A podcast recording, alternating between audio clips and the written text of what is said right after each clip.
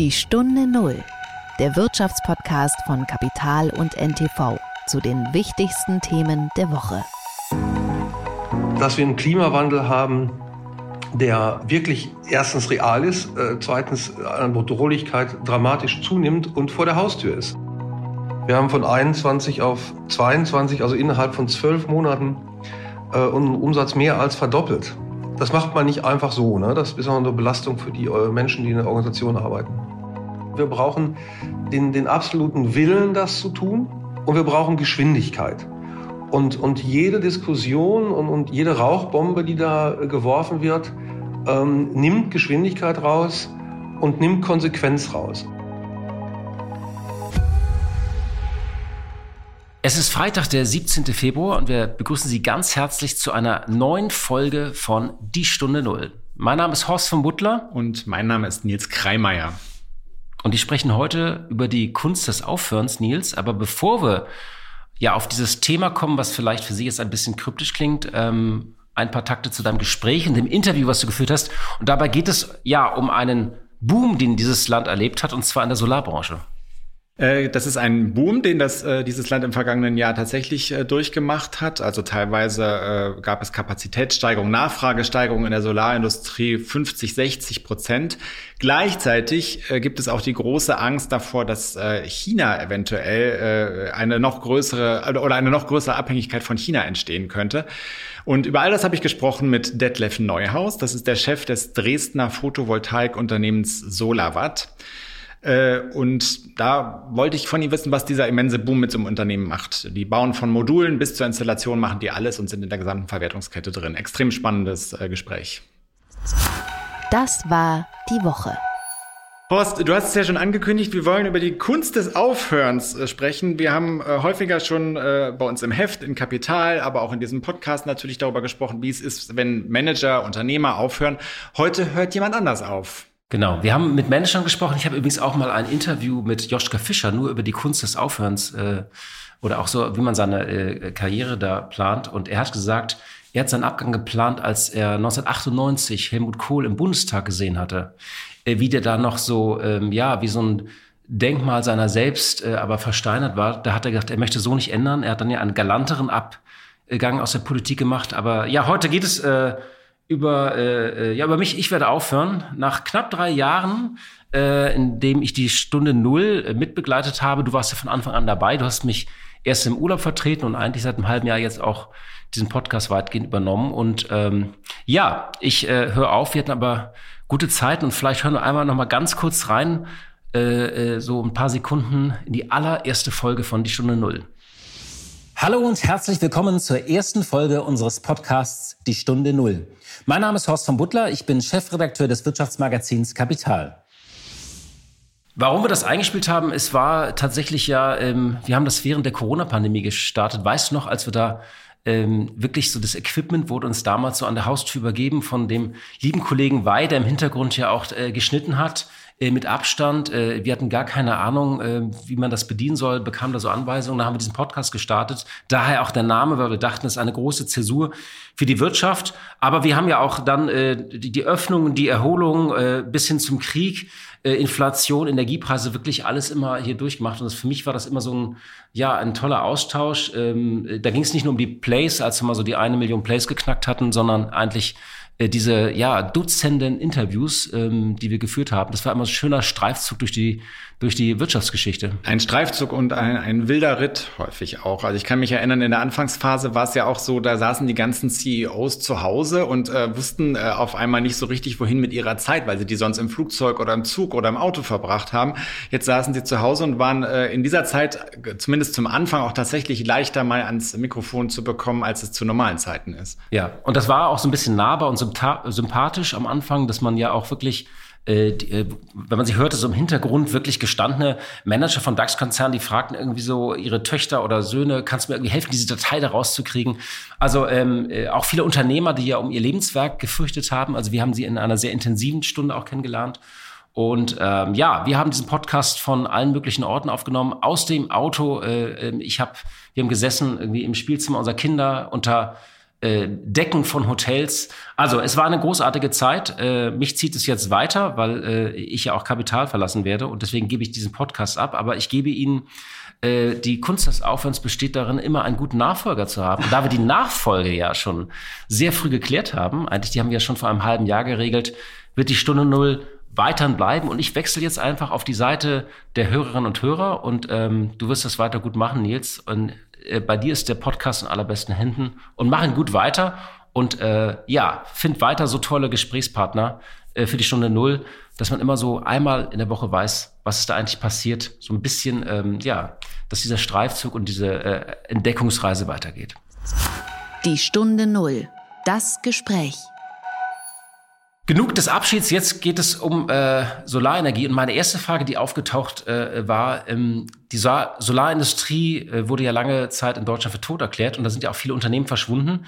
Ist SolarWatt so eigentlich einer der, der Last Survivors äh, in dieser Branche oder waren die auch mal weg und sind wieder da? Also SolarWatt ist tatsächlich ein sehr gutes Beispiel dafür, weil die Anfang der Zehnerjahre äh, ein Insolvenzverfahren durchgemacht haben. Sie sind äh, mit Ach und Krach dann aus diesem Insolvenzverfahren wieder rausgekommen und haben sich dann auch wieder gemausert. Sind ja in einem Unternehmen, das eben äh, nicht nur am Ende der Verwertungskette steht, sondern tatsächlich auch eigene Module produziert, was gar nicht mehr so häufig ist äh, in Deutschland. Deswegen war ich ganz froh, äh, auch mal äh, mit Ihnen sprechen zu können. Und jetzt im vergangenen Jahr ist es halt wieder richtig abgegangen. Äh, jeder wollte auf einmal Solartechnik auf dem Dach haben, kleine Unternehmen, aber auch die äh, berühmten Häuslebauer. Die hatten Zuwachsraten von um die 50 Prozent, ein absoluter Nachfrageboom. Alle wollten sich von russischen Energieträgern verabschieden und ihre eigene Energiequelle auf dem Dach haben. Äh, andererseits, und das ist so ein bisschen die Kehrseite, steht diese Branche natürlich vor dem Problem, dass viele Komponenten, die sie brauchen, aus China kommen. Und niemand weiß, wie lange liefern uns die Chinesen das noch, wenn wir jetzt einen globalen Handelskrieg mit den USA bekommen äh, könnte dieser, äh, dieser kürzliche Aufschwung der deutschen Solarindustrie auch schon wieder abgewirkt werden. Und stellen die das wirklich in, also jetzt die, die Endfertigung findet in Dresden statt, in Deutschland? Genau, mhm. in Sachsen. Mhm. Und wie groß ist das Unternehmen? Also wie viele Mitarbeiter hat das und wie viel Umsatz macht das so? Wir haben so um die 800 äh, ähm, äh, Mitarbeiter. Das ist jetzt nicht unbedingt viel, aber immerhin einen Umsatz von um die 350 Millionen im vergangenen Jahr gehabt. Äh, das dürfte sich in diesem Jahr nochmal so auf, die, auf eine halbe Milliarde gehen. Und äh, Detlef Neu Steuers ist auch jemand, also der, mit dem ich gesprochen habe, der Chef, der da ganz aggressiv angeht und der sagt, im Jahr danach werden wir eine Milliarde haben. Das wird jetzt alles schön nach oben gehen. Und kennt er auch schon diese, diese frühere Zeit des, des ersten Solarbooms? Er kennt diese Zeit insofern als Detlef Neuhaus äh, ein, Veteran dieser ganzen äh, Branche ist. Er hat bei Feiland schon gearbeitet, er war bei Fissmann, er kennt das Thema Wärmepumpen, was ja auch wahnsinnig äh, Konjunktur gehabt hat im vergangenen Jahr, sitzt im Aufsichtsrat von Stieber Eltron unter anderem. Und äh, sein äh, Grundidee ist eigentlich, diese ganze Kette anzubieten. Also zu sagen, unser Vorteil ist nicht, dass wir möglichst billig Komponenten anbieten können, wie die Chinesen das machen, sondern wir sagen dem Häuslebauer, du kriegst von uns alles und in höchster Qualität. Ist dann vielleicht ein bisschen teurer, also das klassische deutsche Prinzip, wenn man so will. Aber du kriegst es richtig. Also er kennt die Branche vom Aufgang der Sonne bis zu ihrem Untergang. Horst, genau deswegen brauchen wir dich weiter eigentlich in diesem Podcast, für solche Sprachbilder. Ich werde dich, äh, ich werde dir ab und zu was schicken per WhatsApp-Nachricht. Das haben wir auch übrigens oft gemacht, dass wir die Leute hier per WhatsApp-Nachricht äh, dazu äh, schalten. Aber jetzt hören wir erstmal in das Gespräch rein, bevor ich mich endgültig verabschiede. Herzliche Grüße nach Dresden, Detlef Neuhaus. Hallo, Herr Kreimeier. Herr Neuhaus, wenn ich heute beschließe, ich möchte eine Solaranlage auf dem Dach haben, auf meinem Eigenheim, wie lange muss ich da warten? Naja, es könnt, könnten schon ein paar Monate werden. Manche kriegen es schneller hin, ist, ist auch ein bisschen abhängig äh, ähm, von der Auslastung des Fachhandwerkers, aber die sind im Moment, glaube ich, alle mit, mit mehreren Monaten Vorlauf bedient. Also es ist weniger ähm, unser Thema, was äh, Produktion, Lieferfähigkeit angeht, äh, sondern, sondern mehr das Nadelöhr-Fachhandwerk im Moment. Sie haben in einem früheren Interview, das ich gelesen habe, gesagt, Sie müssten sich nach dem vergangenen Jahr erstmal so ein bisschen sammeln. Wir haben ja 2022 äh, einen Zubau bei der Photovoltaik erlebt, wir seit langem nicht mehr. Ich glaube, über 25 Prozent sind da an Kapazität zugebaut worden. Haben Sie so ein Jahr schon mal erlebt in der Branche? Nee, das muss ich, muss ich ganz ehrlich sagen. Aber äh, wenn Sie so fragen, dann muss ich sagen, ich habe auch die letzten zehn Jahre in irgendeiner Branche noch nicht so erlebt. Also die Photovoltaikbranche ist schon extrem dynamisch. Ähm, jetzt geht's dynamisch und ich glaube auch nachhaltig in die richtige Richtung. Ähm, aber letztes Jahr war natürlich ähm, besonders, weil zu einem sowieso schon erfreulichen äh, Wachstum und äh, Erkenntnis, dass wir in die Erneuerbaren äh, mit mehr EFE rein müssen, äh, kam dann eben noch dieser, dieser tragische äh, Russlandkrieg, äh, die Ukraine halt angegriffen hat, was halt eine gewisse Panik und Angst ausgelöst hat. Und das hat eine, eine ja, Dynamik beschreibt es eigentlich gar nicht, einen Hype reingebracht, ähm, der dann auch immer mit Verwerfungen äh, verbunden ist. Also schnell kommen sie mit der Produktion nicht hinterher, sie äh, kriegen ihre Organisation nicht so schnell hinterhergezogen. Ähm, da, da will ich jetzt nicht jammern, wir jammern auf hohem Niveau, aber das, das bringt eben halt auch ähm, Wachstumsschmerzen mit, äh, wenn ich das so sagen darf. Äh, und da muss man irgendwann mal tief durchatmen, dass nicht die, die äh, Umwelt mit einem was macht, sondern, sondern wir idealerweise mitgestalten können. Und das habe ich damit gemeint, dass wir mal Luft holen müssen und mal gucken, wie wir damit umgehen. Wir haben von 21 auf 22, also innerhalb von zwölf Monaten, unseren Umsatz mehr als verdoppelt. Ähm, und das, das ist schon, das macht man nicht einfach so. Ne? Das ist auch eine Belastung für die Menschen, die in der Organisation arbeiten. Wie hat das denn konkret bei Ihnen ausgesehen? Also dann gingen wahrscheinlich im Frühjahr 2022 gingen dann auf einmal die Aufträge hoch, oder? Also wie, wie, hat, wie hat man sich das vorzustellen? Das war schon vorher so. Wir haben, also dieses, äh, dieser erneute Push durch diesen Krieg, ähm, der kam ja auf sowieso schon einer, einer relativ hohen Dynamik im Wachstum. Also wir hatten Mitte des Jahres unsere neue Produktion intern F8 genannt, äh, groß eingeweiht. Dazu haben wir auch unsere Premium-Partner Partner eingeladen natürlich, äh, national wie international. Und sie haben eigentlich durch die Bank weggehört, äh, dass die bis zum Ende des Jahres teilweise sogar zwölf Monate vollständig ausgelastet waren. Das heißt, da war also schon eine große Dynamik und großes Wachstum da. Und da drauf kam dann halt nochmal diese Situation ab Februar in, in, in 22. Ähm, und, und von daher war das sozusagen äh, doppelt gemoppelt. Also man ist schon, man ist schon im Turbo und dann geht's noch mal einen Gang hoch. Ja, und das hat eigentlich die, die Herausforderung ausgemacht. Ähm, Sie haben ja im Grunde genommen so ein bisschen eben beschrieben, dass auch äh, Ihre Mitarbeiterinnen und Mitarbeiter tatsächlich so ein bisschen an, an, die Grenzen gestoßen sind, was ja auch nachvollziehbar ist bei so einem Wachstum. Wie sieht's denn insgesamt aus? Also äh, inwieweit sind Sie selbst als Unternehmen auch an Kapazitätsgrenzen gestoßen? Weil auch so ein, so ein Wachstum steckt man ja auch nicht mal so eben weg. Nee, sofort. Also das ging eigentlich im rechten Winkel also für die Mitarbeiter auch, äh, den ich äh, ohne ohne ähm, äh, jetzt jetzt hier nur nett zu sein, den ich wirklich dankbar bin, äh, weil das ist plötzlich was, wenn das Telefon aufkommen äh, sich plötzlich verdoppelt. Also ab Februar, ab den ab den Einmarsch der russischen Truppen in die Ukraine ähm, äh, konnten sie hier sehen, wie sich das Au Anrufaufkommen, das Mailaufkommen verdreifacht, vervierfacht hat, weil alle wissen wollten, wie komme ich schnell ähm, in Autarkie und in, in erneuerbare Energien. Äh, dass, dass sie müssen Telefonhore hochnehmen, sie müssen ähm, Mails beantworten.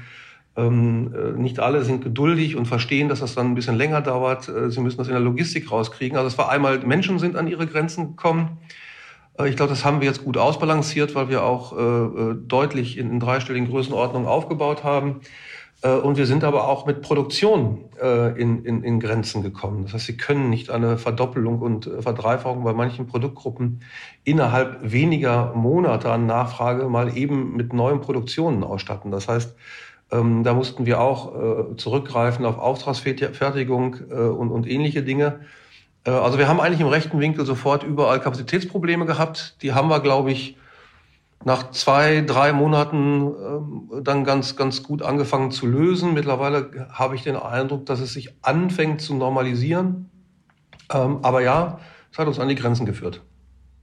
Auftragsfertigung heißt dann aus dem Ausland und dann wahrscheinlich aus Asien, oder? Ja, ganz genau. Also wir haben ähm, äh, eh schon enge Partnerschaften über lange Zeit und das, das äh, kommunizieren wir auch offen. Also hier aus Dresden äh, kommt äh, ausschließlich äh, Engineering Made in Germany Glas-Glas-Produkte, die ähm, spezialisiert sind äh, eben für äh, das Segment, wo wir unterwegs sind, also Häuslebauer, kleines Commercial-Segment. Ähm, das wissen auch alle unsere Kunden ähm, und die wissen aber auch, dass wir äh, die Kapazitäten, die wir nicht haben in so einer Geschwindigkeit und die wir noch aufbauen müssen und wollen, ähm, dass wir die äh, sozusagen überbrücken müssen über Auftragsfertigungen nach unseren Qualitätsmaßstäben, nach unseren technischen Vorgaben. Und das haben wir auch offen kommuniziert. Und das ist äh, nicht nur akzeptiert worden, sondern im Gegenteil, wir sind da fast schon auf Dankbarkeit gestoßen, ähm, dass wir geholfen haben, äh, unsere Kunden, unsere Fachhandwerker mit Material zu versorgen, wo wir Qualitätsgarantien für abgeben, wo sie mit uns als Organisation, die sie kennen ähm, und wo wir uns, wie ich meine, gegenseitig schätzen, äh, dann verlassen können und eben nicht anfangen müssen, äh, sich selbst irgendwo irgendwen zu suchen, wo sie Materialien herkriegen. Also das hat gut funktioniert und wir haben damit diesen, diesen Hype, ich sag mal, gut überbrückt. Und das meinte ich auch damit, dass wir jetzt mal durchatmen müssen. Aber wir müssen natürlich jetzt sehen, dass das, was uns ausmacht, Made in Germany, Qualität in Germany, Premium, dass diese, dass diese Dinge natürlich jetzt auch äh, weitergeführt werden. Und das bedeutet auch am Ende Anpassung der Kapazitäten. Ähm, Sie haben äh, selbst gerade gesagt, das Segment, das Sie äh, anpeilen, ist das Segment der, der Häuslebauer, äh, äh, Kleinunternehmen. Was war denn so der, der stärkste Treiber? War das tatsächlich die Eigenheimbesitzer, die, äh, die sich umstellen wollten, ihre Energieversorgung oder vielleicht auch, auch mittelständische, kleinere Unternehmen? Absolut. Also Sie können sagen, wir machen das ja jetzt schon, also auch in dem Niedergang der deutschen Photovoltaikindustrie, wo wir jetzt äh, hoffentlich eine 180-Grad-Wendung hinkriegen äh, wollen, tun wir das, glaube ich, mittlerweile alle, auch die Politik. Ähm, also auch in diesem Niedergang der PV-Industrie zwischen 13 und 18, würde ich mal sagen, ja, wo der Markt äh, jedes Jahr äh, um, um 20, 30 Prozent gesunken ist, die Preise um 30, 40, 50 Prozent gefallen sind, ähm, sind wir ja gewachsen, weil wir uns auf das Häuslebauersegment, wie Sie es sagen, spezialisiert haben und auf das kleine Commercial-Segment, also da, wo in der Regel der, der Unternehmer äh, selbst ähm, zugange ist und entscheidet. Ähm, und äh, da sind wir halt auf, auf große Resonanz gestoßen, äh, weil denen geht es am Ende um, um genau äh, unsere Stärken, Langlebigkeit, Qualität, äh, Beratung, Unabhängigkeit, Senkung der Energiekosten. Und es ging da weniger um Rendite, wie das bei den großen PV-Projekten der Fall war. Und wir haben uns, wie gesagt, auf dieses Segment Häuselbauer spezialisiert.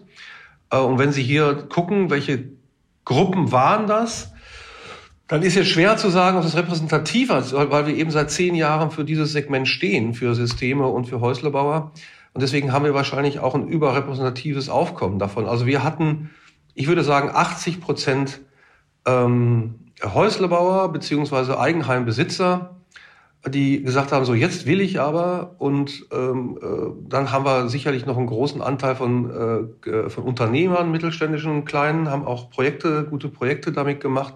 Das war so die Nachfrage. Und mein Eindruck, wenn ich das noch sagen darf, war, dass sich da drei Sachen jetzt äh, durch, total durchgesetzt haben. Wie gesagt, vorher war ja schon Wachstum, aber das eine, die Erkenntnis, dass erneuerbare Energien, insbesondere PV, brutal wirtschaftlich sind und sich einfach rechnen ähm, äh, zweitens, dass wir einen Klimawandel haben, der ähm, äh, wirklich erstens real ist, äh, zweitens an Bedrohlichkeit dramatisch zunimmt und vor der Haustür ist, nicht irgendwo.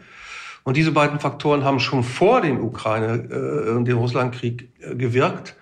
Äh, und dann kam eben noch ähm, äh, diese Geschichte dazu. Äh, und die hat dafür geführt, dass ein dritter Faktor dazu kam, nämlich how wir sind abhängig. Wir sind in einer, unser gesamter Wohlstand und nicht nur unser Wohlstand, äh, viel wichtiger noch, äh, nach meinem Wertegerüst jedenfalls, unsere Demokratie ist gefährdet über eine Abhängigkeit von Energie aus, aus Ländern, äh, die despotisch regiert werden. Und diese drei Geschichten haben halt dazu geführt, dass die Leute hier ähm, Sturm gelaufen sind und gesagt haben, jetzt will ich das. Ich will nicht mehr abhängig sein. Ich will jetzt eine PV-Anlage. Äh, und nachdem sie sich damit beschäftigt haben, haben sie auch festgestellt, äh, dass das äh, wirtschaftlich super attraktiv ist und dann war eben kein Halten mehr. Und das ist tatsächlich ein Argument, das Sie von Kunden auch hören, ja? Also, dass die sagen, sie, sie wollen äh, Unabhängigkeit haben einfach. Absolut, das hören wir schon ganz, ganz lange. Ähm, nur damals haben die was anderes damit gemeint. Wir hören eigentlich schon seit zehn Jahren, wir wollen unabhängig werden. Ähm, da gab es aber so ein diffuses Gefühl, unabhängig zu werden von den Energieversorgern, äh, von irgendwas. Man wollte halt irgendwie autonom werden. Äh, das hat habe ich nicht erlebt, dass irgendein äh, jemand ähm, auch im Kollegenkreis eigentlich weniger vorhergesehen hat, was da hier äh, passiert ist ähm, äh, im Februar letzten Jahres. Äh, wer, wer, wollte das vorhersagen? Es, es gab ein paar Wissenschaftler, ähm, die, die davor gewarnt haben, dass genau sowas passieren könnte. Ähm, die Frau Kempfert hat ja gerade ein Buch rausgebracht, die gehört dazu. Aber das habe ich auf breiter Front nicht erlebt. Sie wollten unabhängig sein. Jetzt wollen sie aber ähm, unabhängig sein mit einem ganz realen Bedrohungsszenario aus, in diesem Falle aus Russland. Äh, aber es findet auch keiner prickelnd, dass wir plötzlich in Katar Öl kaufen. Ja, ähm, Sie haben äh, gerade noch mal äh, hingewiesen auf den äh, Niedergang der deutschen äh, Solarindustrien in, in, den vergangenen Jahren. Das haben Sie ja äh, durchaus auch so formuliert. Und, und Sie haben aber auch gesagt, Sie hoffen und setzen jetzt auf eine 180-Grad-Wende äh, in der Industrie. Was brauchen wir für diese 180-Grad-Wende und was ist möglicherweise schon passiert, was, was diese Bedingungen dafür geben könnte? Also Geschwindigkeit. Also um einfach mit dem Positiven anzufangen, es gibt sowohl auf europäischer Ebene als auch auf, äh, auf deutscher Ebene eine, eine, Reihe von Initiativen von, von PV-Verbänden, äh, aber auch der Politik, ähm, die jetzt ähm, versuchen mit Hochdruck die, äh, ich, will es mal etwas allgemeiner fassen, die regenerative äh, Industrie hier in Europa und in Deutschland wieder zu festigen und zu einer, einer nennenswerten Größenordnung wieder, ähm, wieder zu beleben. Das ist super positiv. Es hat auch äh, bei der, äh, gerade in der Anfangsphase der, der jetzigen Regierung hat es auch eine Reihe von positiven Gesetzesinitiativen gegeben, wo, äh, wo viele Dinge rausgenommen worden sind am Bremsklötzen und ähnliches. Ähm, also das muss man alles mal, mal positiv sagen. Der Wille ist da. Ähm, und wenn Sie mich fragen, was braucht es, äh, dann äh, würde ich nicht anfangen, ins Klein-Klein zu gehen und, und wo noch hier an der Geschichte noch äh, irgendwas, ich will das allgemein beantworten. Wir brauchen den, den absoluten Willen, das zu tun und wir brauchen Geschwindigkeit. Und, und jede Diskussion und, und jede Rauchbombe, die da geworfen wird, ähm, nimmt Geschwindigkeit raus und nimmt Konsequenz raus. Aber beides brauchen wir, damit wir so die letzten Chancen, die wir noch haben, äh, das zu drehen. Und jetzt geht es eben, wie gesagt, einmal um den Klimawandel, zum anderen aber, und ich, ich will da nicht dramatisch oder pathetisch werden, geht es auch um, um Demokratie, um Freiheit. Ähm, äh, und da brauchen wir Geschwindigkeit, um alles da äh, zu schützen. Was meinen Sie mit so einer Rauchbombe?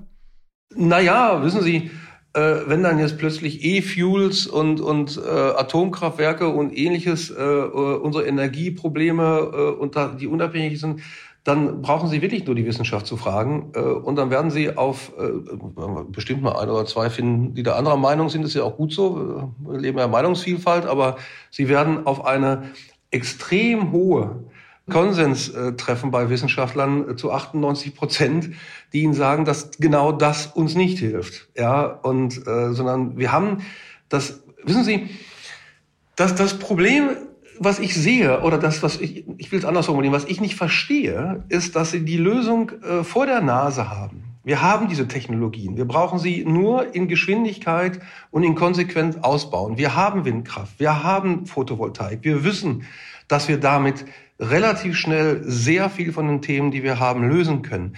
Dass wir dann einen größeren Teil der Zeit nicht damit verbringen, uns zu überlegen, wie kriegen wir da Konsequenz rein, sondern damit verbringen, über irgendwelche, äh, irgendwelche Dinge, die in 20 Jahren noch nicht ähm, äh, uns helfen werden, hier sinnieren und, und äh, und uns ergötzen und ernsthaft über Atomkraft reden, wo wir wissen, dass eine durchschnittliche Bauzeit eines Atomkraftwerks zwischen 30 und 35 Jahren liegt, das hilft uns überhaupt nicht, selbst wenn man die Technologie für geeignet halten würde, äh, was auch totaler Unfug ist nach meiner Meinung, aber egal, selbst dann würde sie uns nicht helfen, weil sie halt so lange dauert. Wir haben überhaupt keine Chance in den nächsten äh, zehn Jahren mit Wasserstoff in irgendeiner Art und Weise kleinteilig äh, Häuser oder Gebäude äh, äh, oder kleinere Industrien mit Energie zu versorgen. Das ist, äh, ist, ist technisch ein kompletter Hirngespinst. Ich denke schon, dass Wasserstoff eine Zukunft hat und dass wir da auch weiter forschen müssen und weiter investieren müssen. Und dass es für viele große Anwendungen ähm, auch äh, eine Lösung sein kann, aber, aber nicht in den nächsten äh, fünf bis zehn Jahren. Das, was wir die nächsten fünf bis zehn Jahre haben, und das sind die, die aus meiner Sicht äh, die letzten, die wir vielleicht noch haben, äh, um das Schlimmste zu verhindern und dass es wirklich zu großen Verwerfungen kommt. Ähm, das ist äh, Windkraft und das ist Photovoltaik und dann kommt lange nichts mehr. Das ist stationäre Speicherung, das ist E-Mobilität und dann die, die ganzen Technologien sind da, die sind ausgereift, die können wir in Größenordnungen ausrollen. Wir brauchen den Willen, wir brauchen Geschwindigkeit und keine Diskussion um irgendetwas, was uns in 20 Jahren hilft.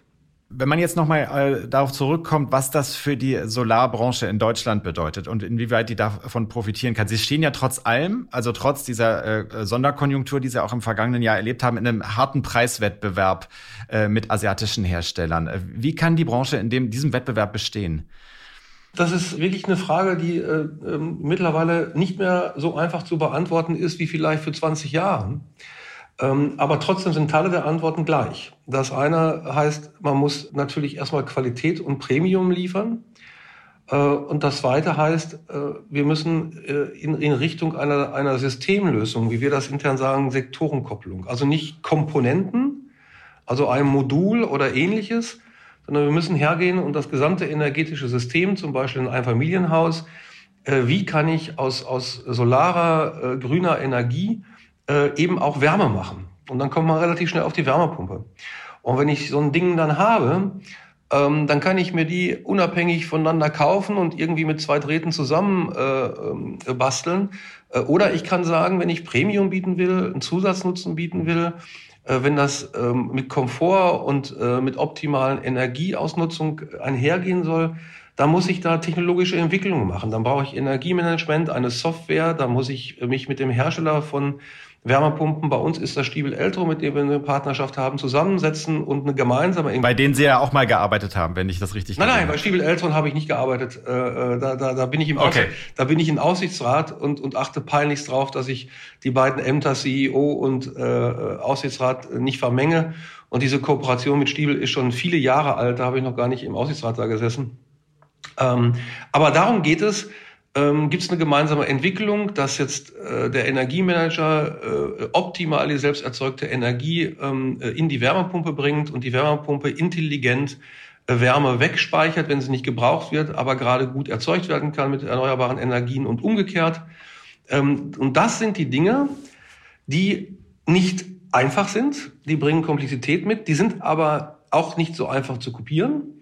Und die sind auch für den Kunden ähm, äh, klar und transparent, wo der Zusatznutzen ist, und es differenziert ein. Und ich denke, das, äh, da können wir schon was gegensetzen. Ja, äh, wir, wir machen es ja vor. Äh, wenn ich Sie richtig verstehe, ist äh, das, was Ihnen vorschwebt, ja praktisch so eine Art äh, Komplettangebot. Also sozusagen von, äh, von, der, von der Zelle bis, bis zur Installation am Ende. Jetzt sind Sie nicht äh, der Einzige, der das im Moment plant und der mit sich mit solchen Gedanken trägt. Denn dafür brauchen Sie am Ende ja auch die Installateure, die äh, das dann äh, tatsächlich aufs Dach setzen. Und die sind totale Mangelware, wenn ich das richtig ja. sehe. Wenn ich das jetzt, wenn ich das mal so ein bisschen frech und selbstbewusst sagen darf, wir sind nicht der Einzige, der äh, über, über Sektorenkopplung ähm, redet bis hin zur Installation, aber wir sind der Einzige, äh, die es machen. Es gibt kein einziges Unternehmen, nicht eins, was sowohl Entwicklung von den Hauptkomponenten, Modulen, Speicher, Energiemanagement, als auch gemeinsame Entwicklung mit Partnern äh, wie Stiebel Eltron BMW betreibt gleichzeitig auch noch die Installation anbieten kann. Es gibt kein einziges Unternehmen, was das, was das tut, jedenfalls in Deutschland nicht. Es gibt eine Reihe von Unternehmen, äh, die jetzt äh, Fachhandwerksorganisationen bauen und Fachhandwerker kaufen, die Installation anbieten, aber die entwickeln nicht und die produzieren nicht.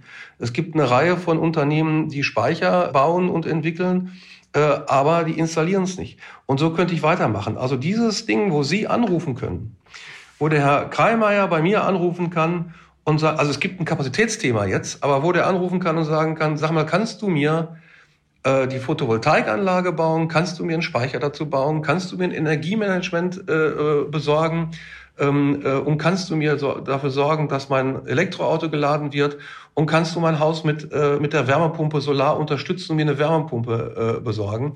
Äh, und ich kann Ihnen all diese Fragen mit Ja beantworten. Und wenn Sie mich dann noch fragen, kannst du mir das auch installieren? Und kannst du mir das auch serviertieren? Kann ich das auch mit Ja beantworten? Da bin ich jetzt mal ganz mutig, weil wir da so lange dran gearbeitet haben, dass ich das jetzt auch mal darf.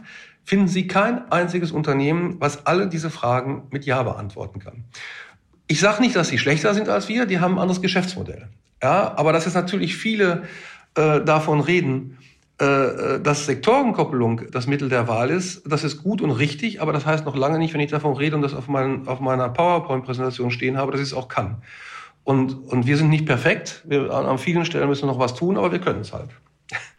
Wird es eigentlich, die Branche ist ja momentan noch sehr, sehr mittelständisch geprägt. Wird das eigentlich aus Ihrer Sicht so bleiben oder wird sich da irgendwann dann äh, ein richtig großer Player äh, herausbilden, der, der das Ganze in die Hand nimmt? Weil bei, bei, solchen, äh, bei solchen Wachstumsschmerzen, von denen Sie gesprochen haben, ist das ja durchaus denkbar, oder? Klar, absolut. Und, und wir sehen ja jetzt auch, dass, dass die, die, äh, die Wettbewerbs- Situation äh, ja, ja total fragmentiert ist. Also sowohl äh, von der Menge als auch woher die so kommen. Ja, ähm, äh, also ich komme ja aus der, äh, aus der Heizungsbranche, die ja über viele, viele Jahrzehnte total konsolidiert waren und wo alles schön geregelt war und jeder hatte seinen kleinen Sandkasten. Ähm, und da wusste man genau, da gibt es mal zwei, drei Hauptwettbewerber äh, und es war über Jahrzehnte immer gleich. Wenn Sie jetzt in die PV-Branche, in die erneuerbaren Energien, da haben Sie plötzlich Wettbewerber, Start-ups äh, mit, mit pfiffigen Ideen. Äh, das gibt es eine Reihe von, die jetzt sagen, wir machen Installationsservice äh, oder wir äh, vermieten, geben dir Mietmodelle. Äh, dann haben Sie asiatische äh, Hersteller, Sie haben ähm, äh, plötzlich Energiekonzerne wie ENBW, die äh, plötzlich mit, mit Speichern äh, auftauchen. Äh, die ganz vorne jetzt in, in der erneuerbaren äh, Welt angekommen sind, äh, die vor fünf Jahren noch gesagt haben, dass es alles totaler Hexenwerk ist. und äh, wir haben es zu tun mit, äh, mit den alten Heizungsbauern, ähm, die heute noch 70, 80 Prozent äh, ihres Gewinns und ihres Umsatzes mit Öl und Gas machen, äh, aber plötzlich auch ganz vorne sind und schon immer vorne waren bei den Erneuerbaren. Ähm, wir haben es zu tun mit Stadtwerken und so weiter. Also wir haben total frankfurtisches Umfeld, äh, und wir lassen uns davon nicht verrückt machen, weil erstmal haben wir nicht den Stein der Weisen erfunden äh, und wir sind auch nicht die Tollsten und die Besten, aber wir haben eine klare Strategie, wir haben eine klare Positionierung und wir haben viele Sachen gut und richtig gemacht. Ähm, und da wollen wir uns drauf konzentrieren. Und natürlich gucken wir uns die Wettbewerber an und gucken uns auch an, wie groß sie werden. Und da kann auch sicherlich mal ein Konzernriese draus entstehen. Aber ich habe das auch vor zehn Jahren schon gehört. Ähm, da kommen die ganzen großen äh, Riesen und dann kommen die ganzen chinesischen Konzerne. Wie willst du das denn schaffen? Ja, so haben wir es halt geschafft. Äh, wir sind halt äh, jedes Jahr um 20, 30 Prozent gewachsen. Wir haben, wir haben jedes Jahr unseren Kunden zeigen können, dass der Mehrwert, den sie über unsere spezialisierten Produkte und Quality Made in Germany kriegen, äh, bereit waren, äh, 20, 30 Prozent mehr zu bezahlen, zumal das auch die Wirtschaftlichkeit äh, auf unsere Produkte in 30 Jahren äh, nur äh, in der Nachkommastelle irgendwelche Auswirkungen hat. Ähm, ob das immer so bleibt, kann ich Ihnen nicht sagen. Ich, ich äh, kann auch nicht in die Zukunft gucken. Ähm, und ich kann ähm, äh, auch nicht äh, sagen, was sich da alles noch so äh, ähm, formieren wird. Aber ich glaube, es gibt eine Tendenz. Ich glaube, die Tendenz heißt, dass, dass es ähm, eine Reihe von, von wirklich großen Konzernen gibt, die es ja gibt und die leider in China sind, die ähm, sehr stark das Massensegment äh, bedienen werden und sehr stark in die großen Projekte reingehen und ich, ich sag mal, die Container einfach äh, ähm, bereitstellen, wo die Module drin sind äh, äh oder auch äh, Speicher. Und es wird die geben, die vielleicht einen ähnlichen Weg gehen wie wir, die, die eher über Sektorenkoppelung, äh, die über ein holistisches äh, gesamtes System und da gesamte Lösung anbieten wollen und die auch nicht einmal eine Anlage verkaufen wollen und dann take the money and run, sondern die sagen, und so heißt auch unsere Vision, wir wollen der lebenslange Begleiter sein für Menschen, die sich mit erneuerbaren und sauberer Energie versorgen wollen. Und das bedeutet dann eben auch, dass wenn Sie ein Einfamilienhaus haben und, und jetzt sagen, ich möchte gerne eine Photovoltaikanlage, wir da sind und dabei dann berücksichtigen, dass bei Ihnen vielleicht noch ein Ölkessel oder ein Gaskessel ist und wo Sie sagen, hey, den habe ich mir erst vor fünf Jahren gebaut und will ich nicht jetzt sofort äh, ändern und wir sagen, okay, aber wenn du dann in zwei Jahren äh, das vielleicht willst, wir sind da und wir äh, ähm, sehen jetzt schon zu, dass es dafür vorbereitet ist ähm, und äh, wir sind dann da, um auch diesen Schritt zu machen. Äh, das ist so ein bisschen äh, unsere Herangehensweise. Und damit, glaube ich, kann man sich langfristig äh, auch gegen Konzerne und auch gegen Milliarden durchsetzen. Und ich glaube, wir werden auch nicht äh, klein bleiben. Also dieses Jahr werden wir äh, die 500 Millionen überschreiten. Dann sind wir schon mal bei einer, bei einer halben Milliarde in, einer, in einer entsprechenden Geschwindigkeit. In zwei Jahren äh, drei zwei, drei Jahren Zeithorizont bin ich äh, davon überzeugt, mit dem, was man jetzt sagen kann, dass wir die Milliarde überschreiten werden und dann geht's geht's relativ schnell. Also dieses Unternehmen hat das Potenzial hier, ein Multimilliardenunternehmen zu werden. Aber dazu müssen wir jetzt erstmal die Hausaufgaben machen und erstmal die 500 Millionen schaffen dieses Jahr und dann in zwei Jahren die Milliarde. Ähm, ja, aber da ist es, Sie haben vollkommen recht, es ist ganz viel Bewegung drin. Und das macht es auch schon schwer vorherzusagen, äh, äh, wie das in fünf Jahren aussieht. Aber eins, das traue ich mich zu prognostizieren. es wird ganz anders aussehen als heute. Okay, e-, eine sehr, sehr kämpferische Ansage. Ich, ähm, Herr Neuers, ich würde Ihnen gerne zum Schluss noch eine kurze Frage stellen. Äh, Ihr wichtigster Anteilseigner ist ja der BMW-Großaktionär Stefan Quandt, von dem man weiß, dass er, dass er auch äh, großes persönliches Interesse mitbringt, was die Technologie angeht. Wie sehr äh, mischt er sich denn da bei Ihnen ein? Einmischen, äh, das hört sich ja so, ähm, so negativ an. Ähm, äh, und das ist aber nicht negativ, ja, sondern der, das gilt aber für den gesamten Verwaltungsrat als auch für den Herrn Quandt, der hier mit, mit einer großen Mehrheit äh, beteiligt ist, also faktisch dem das Unternehmen vollständig gehört. Ähm, der von Anfang an, also seitdem ich ihn kenne, wenn ich das äh, sagen darf, ähm, von Anfang an die Mentalität hatte, ähm, also erstmal überhaupt an der Technologie und, und an dieser Technik interessiert war und auch daran geglaubt hat. Auch in Zeiten, wo viele nicht mehr daran geglaubt haben. Und das mit, mit, äh, mit der Geschäftsführung hier und mit unseren Führungskräften geteilt hat. Ich hatte eigentlich bis heute immer die Gewissheit, dass Verwaltungsrat und der Eigentümer, äh, dass wir und als Unternehmen, wir hier als Geschäftsführung äh, und mit unseren engsten Führungskräften eine gemeinsame Vision geteilt haben. Und hier auch was neben einem wirtschaftlichen Interesse, was wir natürlich alle haben, auch der Herr Quant hat, ähm, äh, natürlich auch äh, gesellschaftliche Verantwortung. Und ich will da nicht pathetisch werden, sondern auch ein Stück weit gesellschaftliche Verantwortung verspüren. Und so mischt er sich nicht ein im Sinne von, äh, das ist, äh, sondern da gibt es ganz klar verteilte Rollen, operative Verantwortung der Geschäftsführer und der Führungskräfte in der Linie und die Verantwortung des, des Unternehmers und äh, des Investors und des Verwaltungsrates.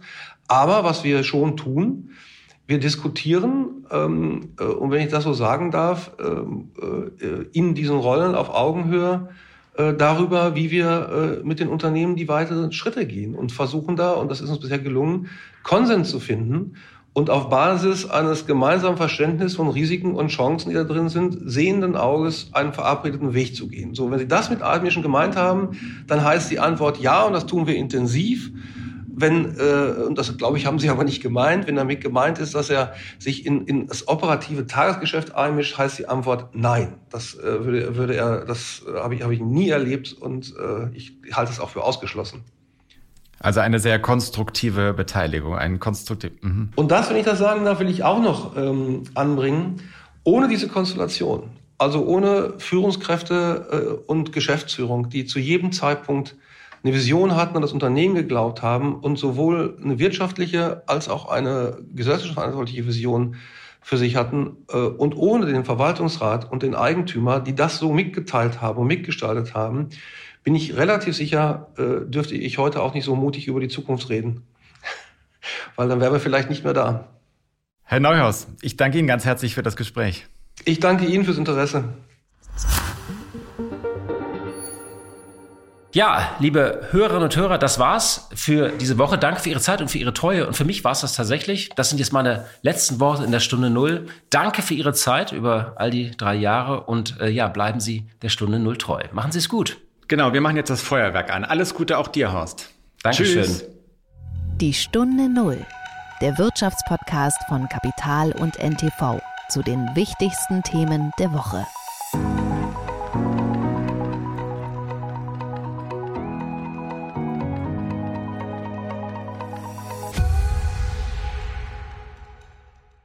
Dieser Podcast ist eine Produktion der Audio Alliance.